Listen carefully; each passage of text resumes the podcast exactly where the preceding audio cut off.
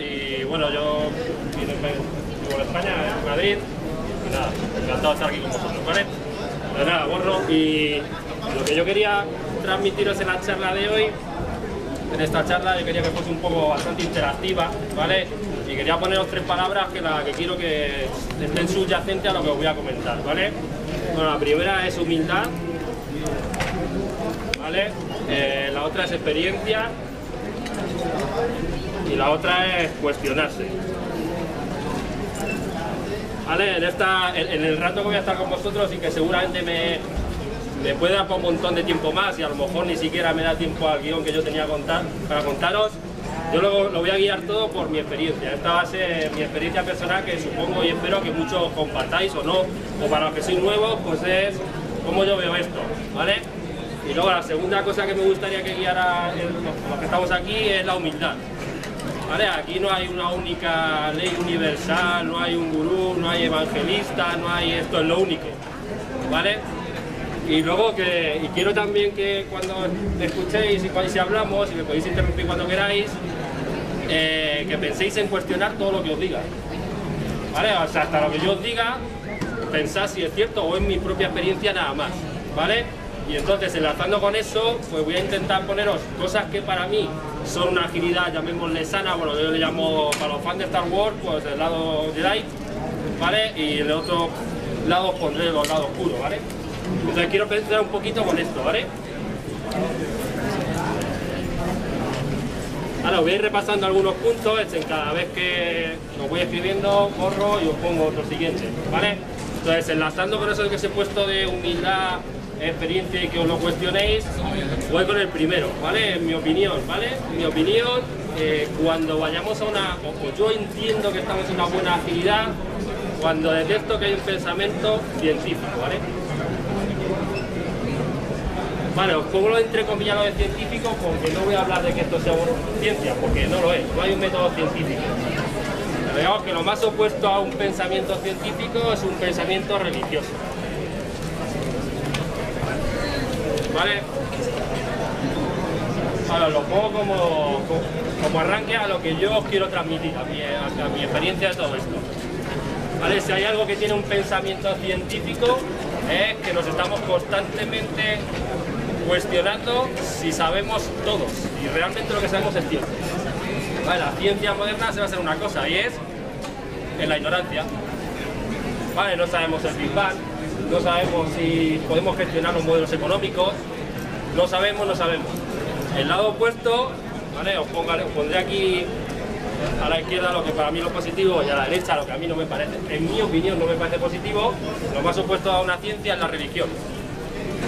¿Vale? Entonces la religión es, no, hay, se cuestiona nada. Está todo dicho. ¿Vale? Eh, si no lo sabes tú, lo sabe Dios. Y si no lo sabe un sacerdote. Si el sacerdote no lo sabe es porque no era importante preguntárselo. ¿Vale? Por eso la ciencia y la religión chocan. Porque la ciencia es, no lo sabemos y no pasa nada por no saberlo. Incluso no sabemos si lo que estamos haciendo ahora es lo mejor. Podemos saber que es mejor que lo anterior. ¿Vale? Podemos saber que la agilidad es más potente que el modelo tradicional, industrial, cascada. Pero no sabemos si lo siguiente que venga es mejor. ¿Vale? Por eso, como entrada del punto número uno que os quería transmitir, a mí me da miedo la agilidad religión.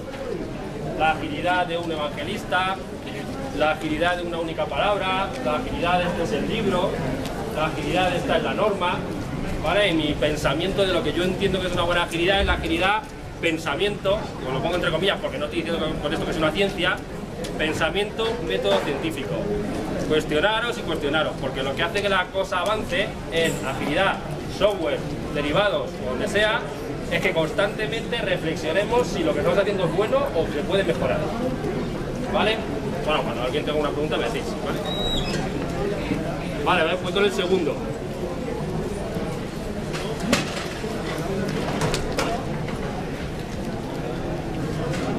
Vale, voy con el, el, segundo punto. Os repito un poco que todo esto es experiencia personal mía de lo que yo me voy encontrando. Yo he tenido, yo empecé en agilidad en el 2001, Fue el primer proyecto que hice en empresa, fue en Madrid y, y desde el 2001 pues ha pasado ya tiempo, ¿vale?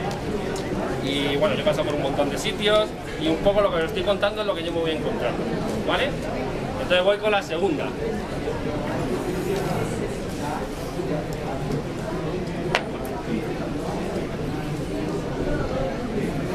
¿Vale?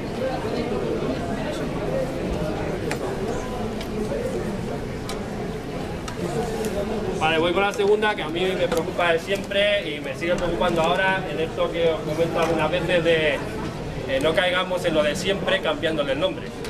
¿Vale? Eh, una agilidad sana es centrada en valores. Esto cuando se aparece el manifiesto aquí, hay un montón de métodos, entre comillas, previos que llegan a un consenso sobre un conjunto de valores que los representan a todos. ¿Vale? Steam Programming, Scrum y muchos más se entienden como una instancia de esos valores. Pero los valores son súper amplios y están en contraposición a que haya métodos y reglas. ¿Vale? Cada uno tiene su propia agilidad, aunque compartamos todos los mismos valores. Ya conocéis todos los valores cuáles son. Era una contrarréplica la visión del taylorismo industrial, llevar al mundo del software la construcción de cosas físicas. Pero cuidado con las reglas. Las reglas me pueden ir bien a mí y no pueden irte bien a ti. Las mismas reglas no funcionan lo mismo en dos sitios. Entonces, agilidad de regla, incluso yo diría que es antiágil. Tú puedes tener tus reglas, lo que nos pone en común a todos es orientado por el valor. ¿Vale? Valores y centrado en valor. Entonces, ese es un punto bastante importante. ¿Vale? Que nos lleva. De hecho, de esto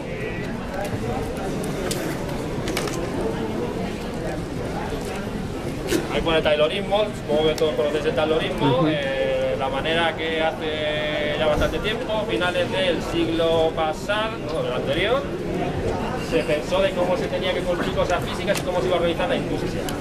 ¿Vale? El taylorismo se introdujo mucho en lo que es el mundo del software, se introdujo porque en los 60 se pensó, o empezamos a plantearse, o se planteó quien estaba en aquellos momentos, cómo íbamos a desarrollar, y alguien dijo, hagámoslo igual que lo hace la gente de la industria.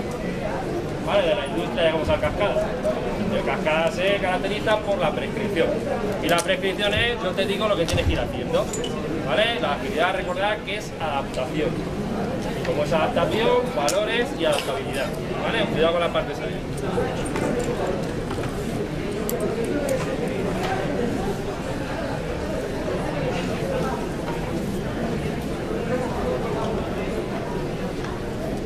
Bueno, voy con un tercer punto de este que estoy poniendo ya aquí, que a mí me parece súper esencial, súper esencial. yo soy muy pesado con este punto y es el equipo.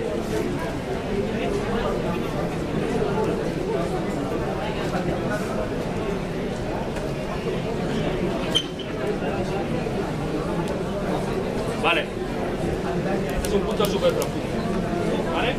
Y es, cuando voy a una agilidad sana, incluso yo diría que, que si no, no es agilidad, el foco principal es el equipo y la persona. Vale, yo sé que esto, yo siempre digo lo mismo, queda súper bien, ¿no? Decir lo contrario queda como mal. No vas a decir que la persona no es importante y el equipo tal, porque no tiene marketing. Pero es muy fácil decir que yo apuesto por el equipo y estar aquí. ¿Vale? No puedes apostar a la vez, porque el equipo es lo primero y que a la vez sea el proceso lo primero. ¿Vale? ¿Dónde se ve eso muy claro? Pues por ejemplo, una palabra relacionada no exactamente igual que la palabra proyecto. ¿Vale? Es decir, o apuesto por los equipos o apuesto por los proyectos. ¿Vale? No son incompatibles, pero yo puedo orientar mi estructura de trabajo al proyecto o la puedo orientar al, equipo. ¿Vale? Mucha de la agilidad que tenemos está ahora aquí, trabaja aquí e intenta encajar esto aquí. ¿Vale? Y eso no encaja. algunos ¿Qué es orientarse a equipos? Tengo el equipo y el equipo es estable. Como te visto, el equipo es pequeño y el equipo es el centro de todo. ¿Qué es orientarse a proyectos? Fecha inicio, fecha fin, esto le suena a alguien, ¿no? ¿Alguien trabaja en un proyecto? Fecha inicio, fecha fin, fecha fin, estimar aquí cuánto tarda esto, para estimar, decir qué es lo que quiere el cliente. Y una vez que tengo eso, que a qué no suena eso, a diagrama de Gantt. Y una vez que tengo el diagrama de Gantt, me cojo el equipo, que le llamo recursos, que ya suena mal de entrada, y lo asigno aquí. Y a eso no le puedo llamar aquí. Aquí me mojo. Ahora os he dicho, cuestionar lo que yo digo, humildad y mi experiencia. Pero yo cuando veo eso, para mí eso no sale. Vale, acabo montando equipos para Gantt. ¿Vale? Y derivado de esto, ojo, lo podría poner como 3.1, ojo con los GANs encubiertos. ¿Vale? Es muy fácil esconder GANs. Vale, todo el mundo ahora ve un GAN y dice, guau, qué mal, qué mal marketing, qué feo, no lo quiero, Microsoft oye fuera. Pero el GAN, el lado oscuro de la puerta, es muy fácil de esconder. ¿Vale? Por ejemplo, así, uy, ¿Alguien ha visto tableros así? Tipo requisito, diseño, codificación, testing. Eso mola de tira, mola de la pared, pero es un GAN. ¿Vale? Luego volvemos a ese punto. Eso es un GAN. ¿Vale? Si yo pongo como pieza fundamental el equipo, los proyectos se adaptan al equipo. ¿Vale? Esto es, esto es, es bastante profundo. Es decir, no es lo mismo que a mí me llegue proyectos, hagan todo esto así, esto, por eso muchas veces hablamos de, ojo, no proyectos. La cultura del hashtag de no projects. Porque cuando hay un proyecto, esto es sospechoso. Ojo con esto. No es lo mismo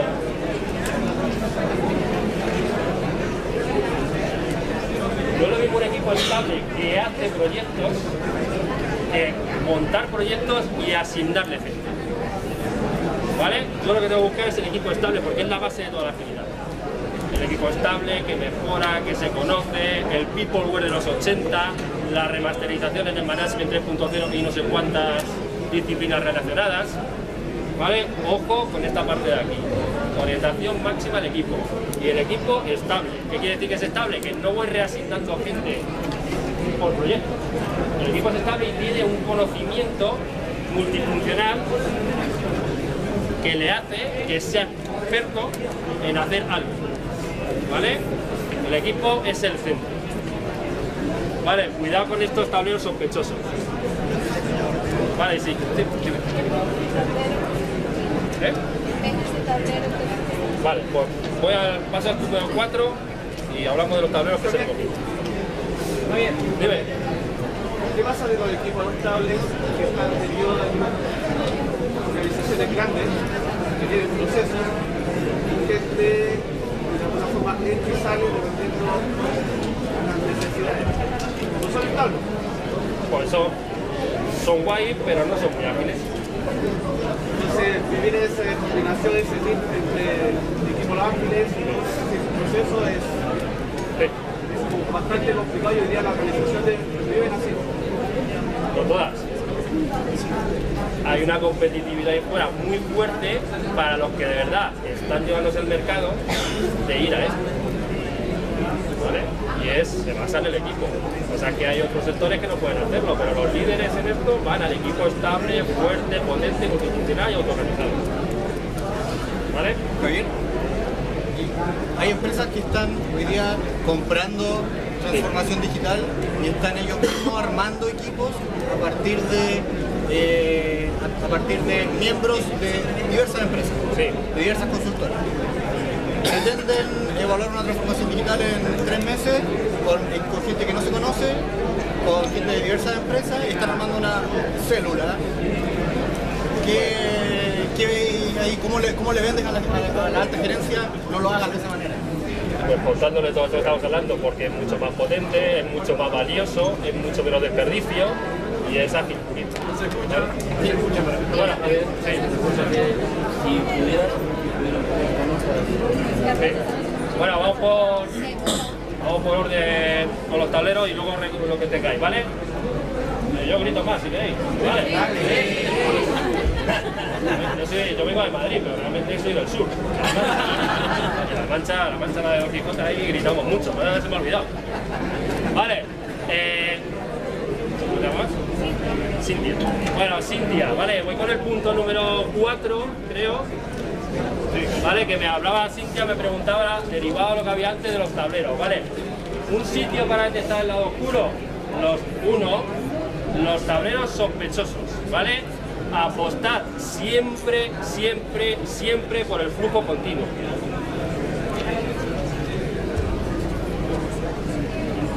Vale, flujo continuo. Vale, cosas que no son flujo continuo. Tableros sospechosos. Vamos con uno de ellos.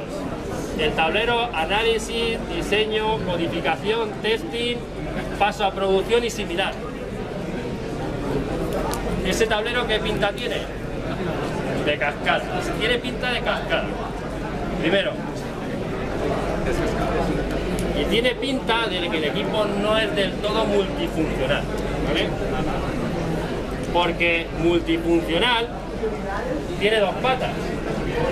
El equipo dentro tiene todos los roles necesarios para terminar lo que le ha pedido negocio y terminar es terminar. Terminar es dejárselo, vamos, para los que seáis técnicos, preproducción, producción. No hay más terminal que no sea ese. ¿Vale? Pero hay una segunda pata del rollo de la multifuncionalidad y es el tema de la T, el kit que dice que uno tiene una profundidad en lo que él sabe, uno es tester, desarrollador, frontend, pero tiene conocimiento y como equipo todos contribuimos al éxito de ese sprint, de tiempo y similar. Estos tableros, la mayoría de las veces, tienen pinta de que aquí hay un responsable de la D, un responsable de la C, un responsable de la T. ¿Vale? Y esto detrás, y si ya si os vais a, herramientas todo el mundo sabe que es la estrella de la muerte, ¿no? Para que no sepa una cosa que destruye planetas, ¿vale? Pues el que tenga un gira puede convertirlo en la estrella de la muerte, ¿vale? Y montar en eso una cosa que se llaman workflows. Cuidado con los workflows. Cuidado con los workflows, es decir, una pelotita aquí, yo te lo paso a ti, pero tú me das permiso a mí, pero hasta que no te lo dejo yo a ti, tú no me lo dejas a mí. ¿Vale? Eso no tiene pinta de ser muy ágil. Vale, os voy a poner aquí una nota al margen para pensar un poquito a la hora de explicar esto y en mi opinión siempre hay dos cosas que tenemos que tener presentes. Una, que aporta valor y la otra, que, bueno, que, es lo que nos mete desperdicio. Yo cuando alguien se pregunta, para uno de los temas del evento, ¿no? De por qué agilidad y creo que una de las preguntas que teníais antes, porque me aporta más valor. ¿Qué es más valor para mí? Pues no lo sé. Para hay gente que es ganar más pasta, estar más satisfecho, ser líder de mercado, valor, ser súper pragmáticos con esto, porque si no acabamos en la religión, no sabemos por qué, y hemos dicho, bueno, vamos a tener una agilidad porque mola, porque vende, ¿vale? Si nos hemos metido, entiendo yo, por lo menos yo soy bastante pragmático con esto, es porque hacemos más felices a las organizaciones, pero no felices porque vayan con globo sino porque son líderes de mercado, no se quedan atrás, la gente viene a mi empresa y no se va a la de enfrente. Eso es valor. Y lo que se pone al valor es el desperdicio, todo lo que lo frena. ¿Vale? Esto, que es un workflow, y esto que está aquí, tiene desperdicio, porque yo podría quitarme decisiones. Pero ahí hay una suerte de círculo vicioso, ¿no? Que originalmente una empresa dice que yo voy a implementar ágil. Fuerte, más fuerte. Si de repente una gerencia dice, voy a implementar ágil en mi empresa para agregarle valor, para decirle a mis clientes que soy una empresa ágil, y viene y lo impone. Y eso mismo ya empezamos a encontrar antipatrones, empezamos a encontrar estos tableros que están retrasados. Entonces al final como que uno origina el otro. Entonces, eh, ¿cuál, es la forma correcta o, cuál es la motivación correcta? Porque estamos hablando de valor, estamos hablando de, yo quiero agregar ¿cuál, ¿cuál es la motivación correcta para implementar ágil? Yo entiendo que ágil efectivamente es más potente, tiene mejores resultados en, eh, ciertos eh, esquemas de, o es un método para proyectos complejos o, está enmarcado en, ciertos proyectos que tienen algunas características. Hay otros que no, hay otros que la cascada les da mejores resultados, por ejemplo. Entonces, ¿cuál sería la, la, motivación correcta para no caer en estos círculos viciosos? Pero, no. Recuérdame ahora y paso al 5, que es la autorganización. ¿Vale? Voy a terminar esto. Eh, izquierda-derecha, ¿Dónde hay desperdicio aquí? Decisiones innecesarias. O sea, voy, me lo das. ¿Cuánto? ¿A le ha pasado esto del cuello de botella de hasta que no apruebe Manolo o Pepe no pasa al siguiente? No es multifuncional. no esté, ¿vale? Es, esta es mi columna y como es mía, me la quedo yo. Es el cuello de botella del tester típicamente, ¿no? Pongo la columna de la T y el tester allí bloquea.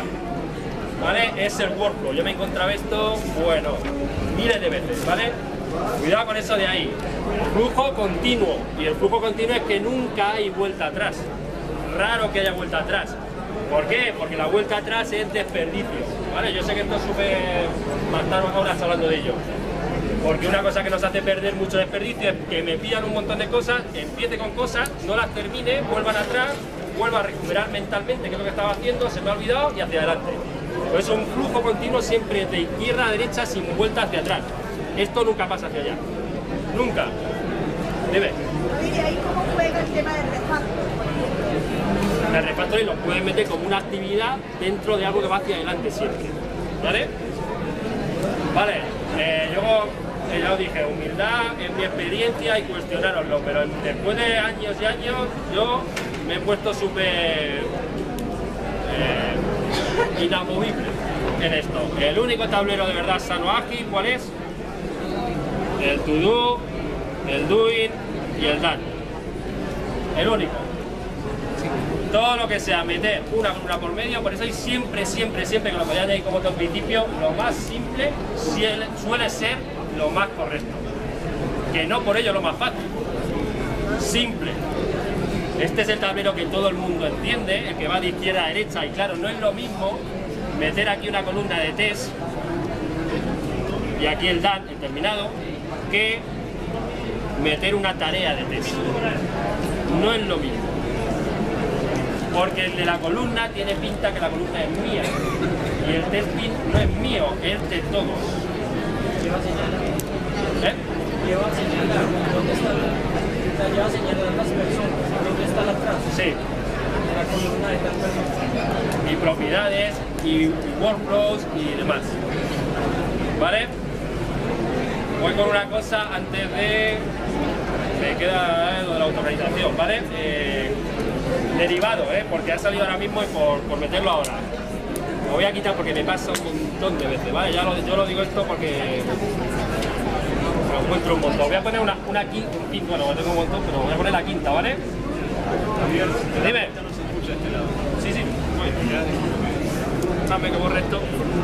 Javier, Dime. pregunta.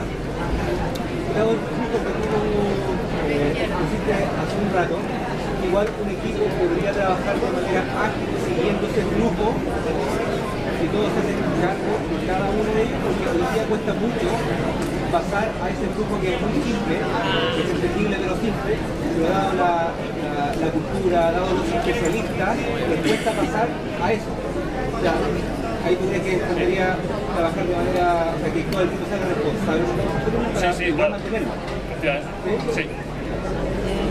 Eh, 15 segundos. 15 segundos. o 15 minutos. 15 minutos. Pero puso Bravo. la dos. Se acabó. Eh, una cosa, ¿vale? Quinta. Esto es que me, me acuerdo y me pongo los nervios. La mejor manera de comunicar es cara a cara. ¿Vale? Es decir, se- con todo lo que yo os he contado lo podéis saltar y ser ágiles o yo qué sé, pero en mi experiencia, de todo lo que os he contado, veo agilidades sospechosas cuando no hay comunicación cara a cara.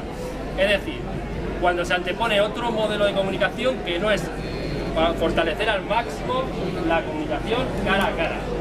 Vale, al otro lado que suele estar los Words, los PDFs. ¿Vale? Este era un valor del manifiesto. Era literal, es, literal, ¿no? es un valor del manifiesto.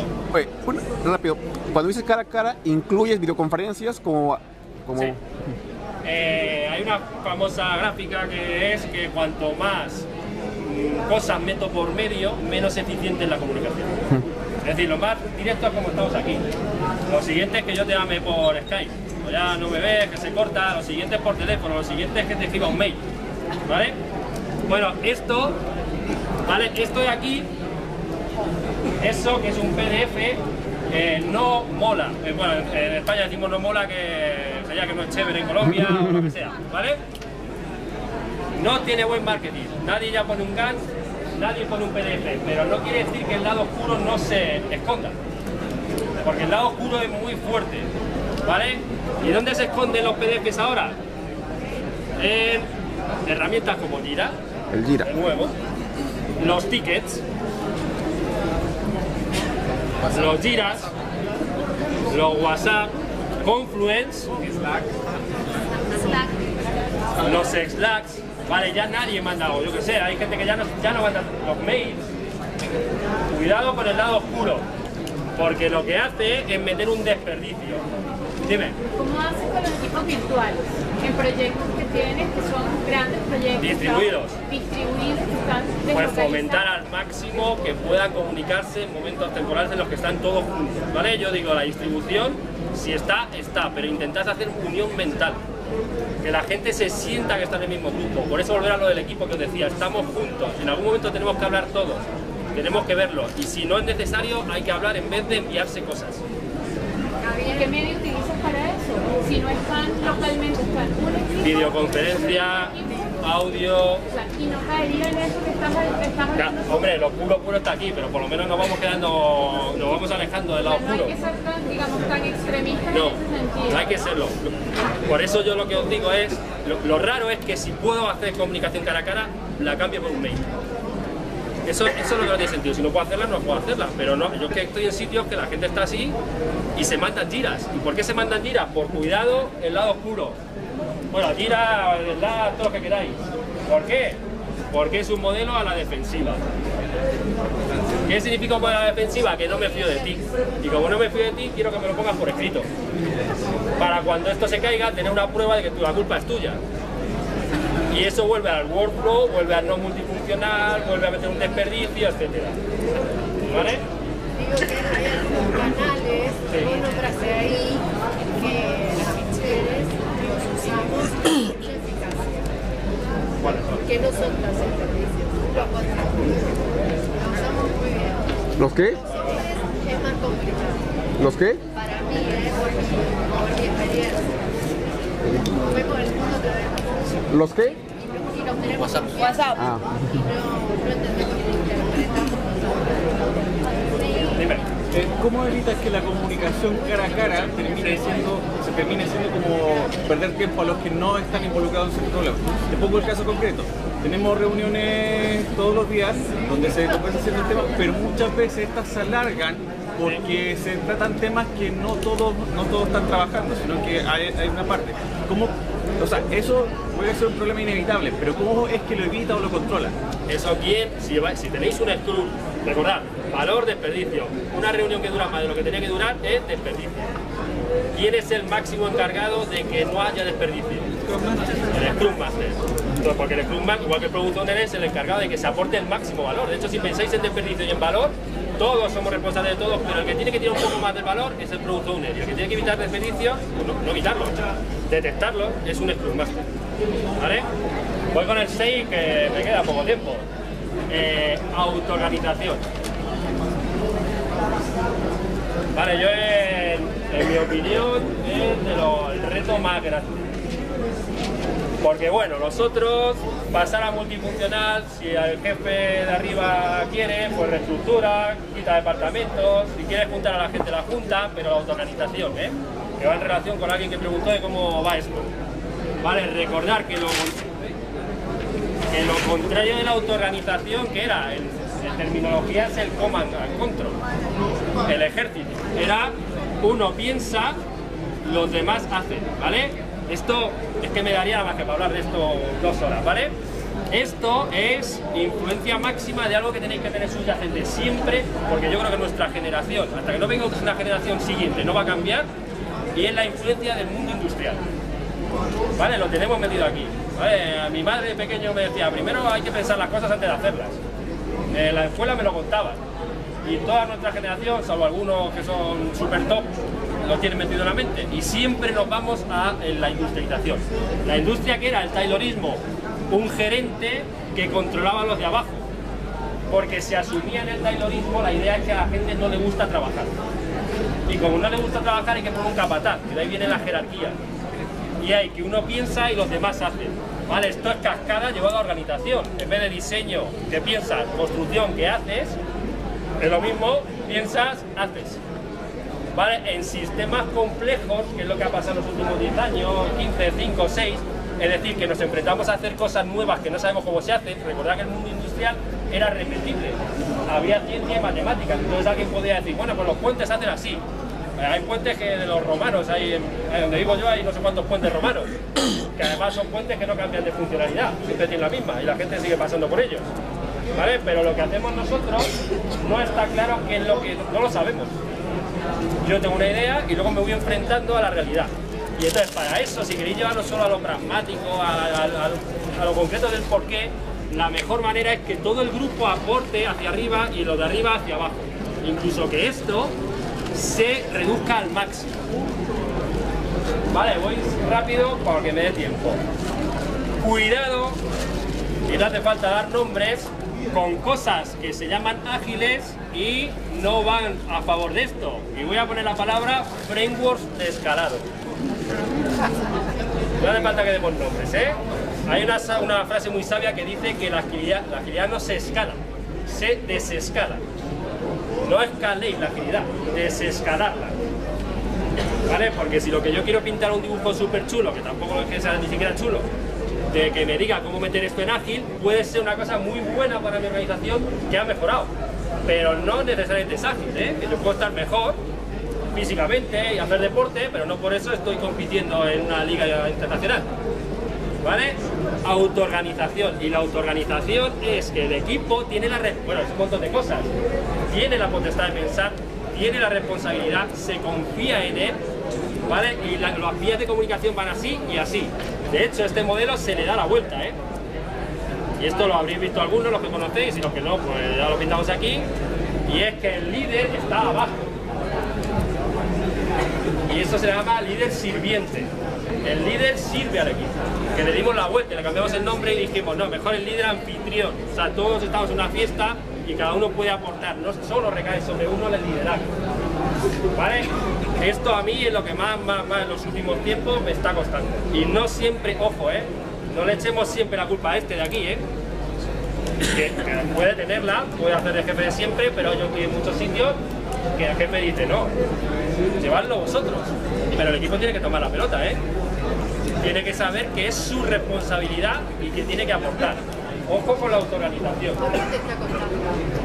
Porque, no sé, porque es más fácil que me digan lo que tengo que hacer yo tener que aportar en las cosas. Porque no pasa nada. Pues yo entiendo, para mí no, pero hay gente que dice, no me tengo, que, no tengo responsabilidad, tú me lo has dicho, te has equivocado, es tu cosa.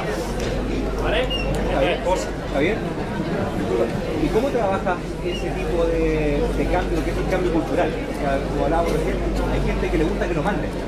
Sí. Entonces, ¿cómo empiezas a generar ese tipo de cambios en los equipos y en las organizaciones? Incluso gerente, Sí. ¿le gusta mandar?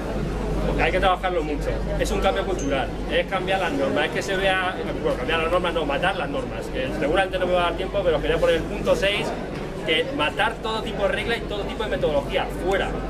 ¿Vale? En vez de reglas por tener, reglas por no tener reglas. Y si, hay que, si es necesario las ponéis, pero no las tengáis por estar, porque claro, todo el mundo dice, pues lo pone aquí las normas, yo voy a sitios que todo el mundo lo pone aquí, digo, pero ¿quién lo ha dicho? No que sé, uno que se fue ya hace 30 años. Con los equipos multidisciplinarios. Hay muchos especialistas de la universidad, hay muchos especialistas que no les gusta hacerse cargo, por ejemplo, del testing o de ayudar al compañero. Y ocurre lo que tú mismo decías, yo me hago cargo de esta línea del Kanban. Sí, derivado por eso. Una de las otras cosas grandotas que me encuentro, que estaría en otro punto previo o posterior, que ya me están sacando el cartel de corta, ¿vale? Es eso que se pinta de la, de la T. O sea, la autoorganización y lo de los T-Skill es muy profundo, ¿eh? Esto ya venía, si alguno conocéis Stream Programming, es que es antiguo esto, ¿eh? Y venía del Peopleware de los 80. ¿Vale? Que también hay otra cosa que os quería contar. Ojo, que esto es una evolución, ¿eh? No es una revolución y es una cosa muy antigua, que ha evolucionado, ¿eh? Esto empezó en los 80 y si os vais, incluso hay gente que tiene referencias de los 50 con ideas que luego han evolucionado hasta ahora, ¿eh? Ojo con la idea de que esto es de moda. Pero esto del T-Skill era el de todos somos responsables, ¿vale? Todo es de todos. Este trozo de código no es mío porque yo lo he hecho. Tú tienes tanta libertad para tocarlo como yo. puede hacer un cambio de estas características en una organización grande sin tocar la estructura de la organización? Eh, hay que tocar la estructura, lo cual no quiere decir que me cargue a todos los jefes. Solo uno. No, no, pero que, tú puedes aplicar esto en una estructura jerarquizada y departamental. eh, no, me pasa- ¿Cómo harías el cambio? Pues empezaría desde abajo, montando los primeros equipos, que sean los que te digan a ti cómo es la mejor manera de trabajar. O sea, yo creo que la autorganización es uno de los principales pasos que tienes que hacer porque es el feedback de abajo arriba. ¿Vale? De hecho, el principio de autorganización es que no hay una respuesta para cómo es, porque si no, habría una regla. Entonces, todo lo que he dicho, tirarlo a la papelera. Hay como unas cuantas pautas. ¿Vale? Pero la autorganización, sin duda, es una de las principales.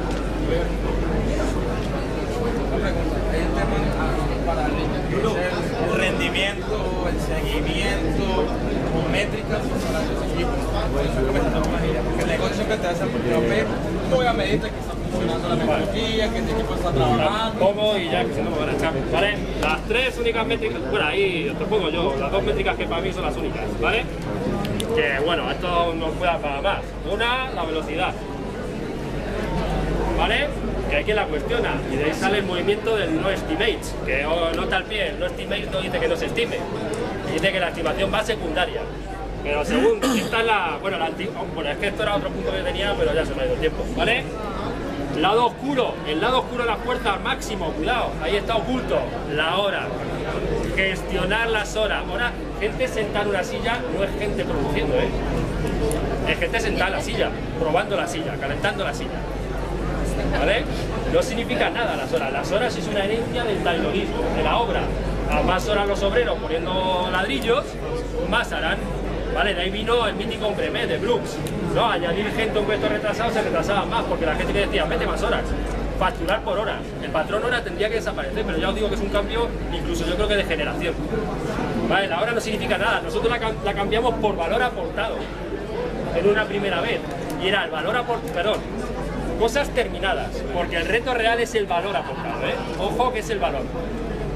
Y hay que moverse entre estos dos sitios. Yo no soy partidario de eliminar esto, para mí es súper útil. De hecho, yo tengo que mejorar la velocidad y el valor, que realmente es lo que aporta. Y ya, es que me han sacado.